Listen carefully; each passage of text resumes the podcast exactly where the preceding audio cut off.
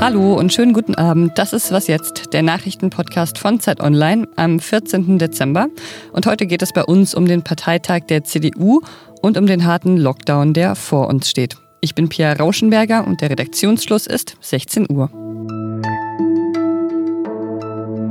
Wir werden Weihnachten und Neujahr anders feiern, als wir gehofft hatten. Das hat Bundespräsident Frank-Walter Steinmeier heute gesagt. Die kommenden Wochen werden für viele Menschen eine belastende Zeit sein. Die Einschränkungen, die wir uns auferlegen müssen, gefährden wirtschaftliche Existenzen.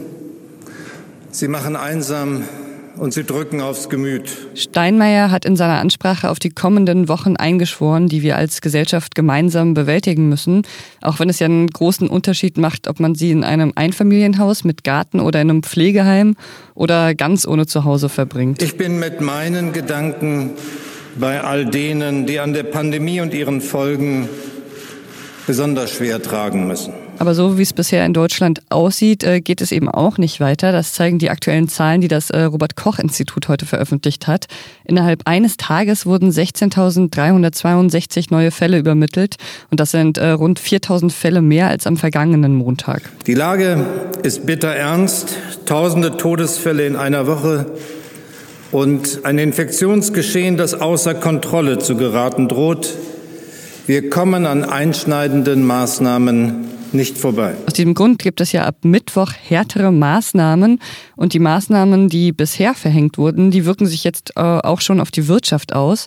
Ähm, durch die härteren Maßnahmen ab Mittwoch rechnet die Bundesregierung dann mit einem konjunkturellen Rückschlag. Dass die Wirtschaft leidet, das bekommen viele Menschen in Deutschland aber schon jetzt zu spüren. Im November waren offenbar 40 Prozent der Beschäftigten von Einkommensverlusten betroffen. Das geht aus einer Umfrage der Hans-Böckler-Stiftung hervor. Aber aus derselben Umfrage gibt es auch noch eine positive Nachricht. Und zwar die Menschen in Deutschland sind weniger anfällig für Verschwörungsmythen als noch im Sommer. Das ist äh, ja erstmal verwunderlich, aber parallel zum Aufflammen des Infektionsgeschehens im Herbst und zum Lockdown Light ist anscheinend die Empfänglichkeit für Verschwörungsmythen zur Corona-Pandemie in Deutschland deutlich zurückgegangen, um fast ein Drittel. Ein Erklärungsansatz dafür, den die WissenschaftlerInnen liefern, ist, dass die Menschen sich möglicherweise einfach mehr Sorgen um ihre eigene Gesundheit machen als noch im Sommer und daher weniger bereit sind, an Verschwörungsmythen zu glauben. Ich bin ganz sicher, die Pandemie wird uns die Zukunft nicht rauben. Wir werden diese Krise überwinden. Das muss gelingen und es wird gelingen.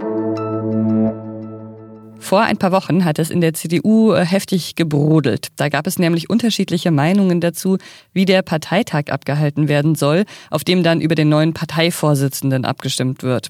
Ein Parteitag zu Zeiten von einer Pandemie nicht so ganz einfach. Äh, soll er jetzt digital mit Briefwahl oder dezentral mit digitalen Wahlen oder doch nochmal verschoben werden? Heute hat der Bundesvorstand dann getagt und er hat entschieden. Was er entschieden hat, das weiß mein Kollege Ferdinand Otto, der für Zeit Online über die CDU berichtet. Hi Ferdinand.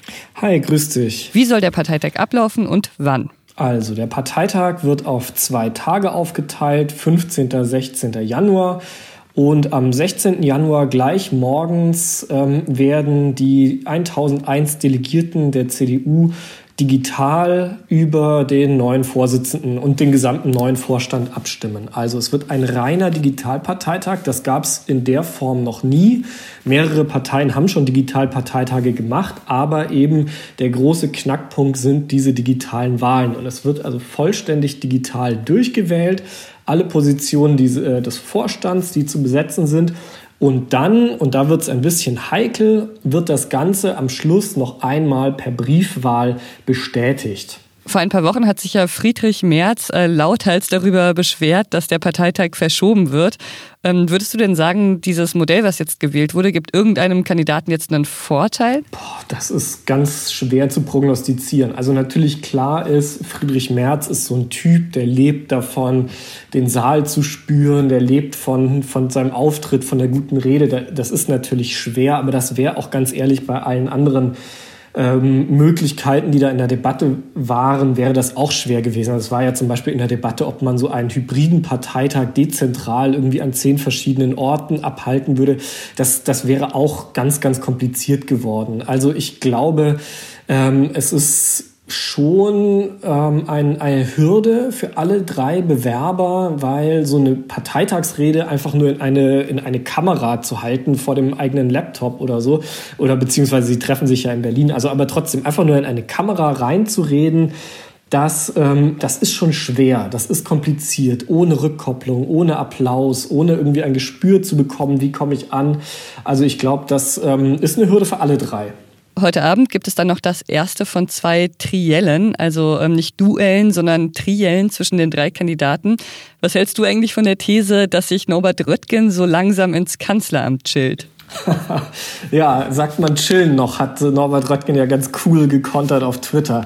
Ähm, das halte ich jetzt schon für eine ziemlich steile These. Also ich glaube, klar ist, der hat einen ganz guten Auftritt in sozialen Medien und ist auch in den Medien oft zitiert und sehr beliebt, aber ich halte es für relativ gewagt zu sagen, dass er unter diesen 1001 Delegierten eine, eine kritische Mehrheit überspringen wird. Also die Stimmung in der Partei stimmt, dreht sich langsam zu seinen Gunsten. Auch bei, der, bei, dieser, ähm, bei diesem Art Plebiszit der Jungen Union hat er ja vor Armin Laschet noch abgeschnitten.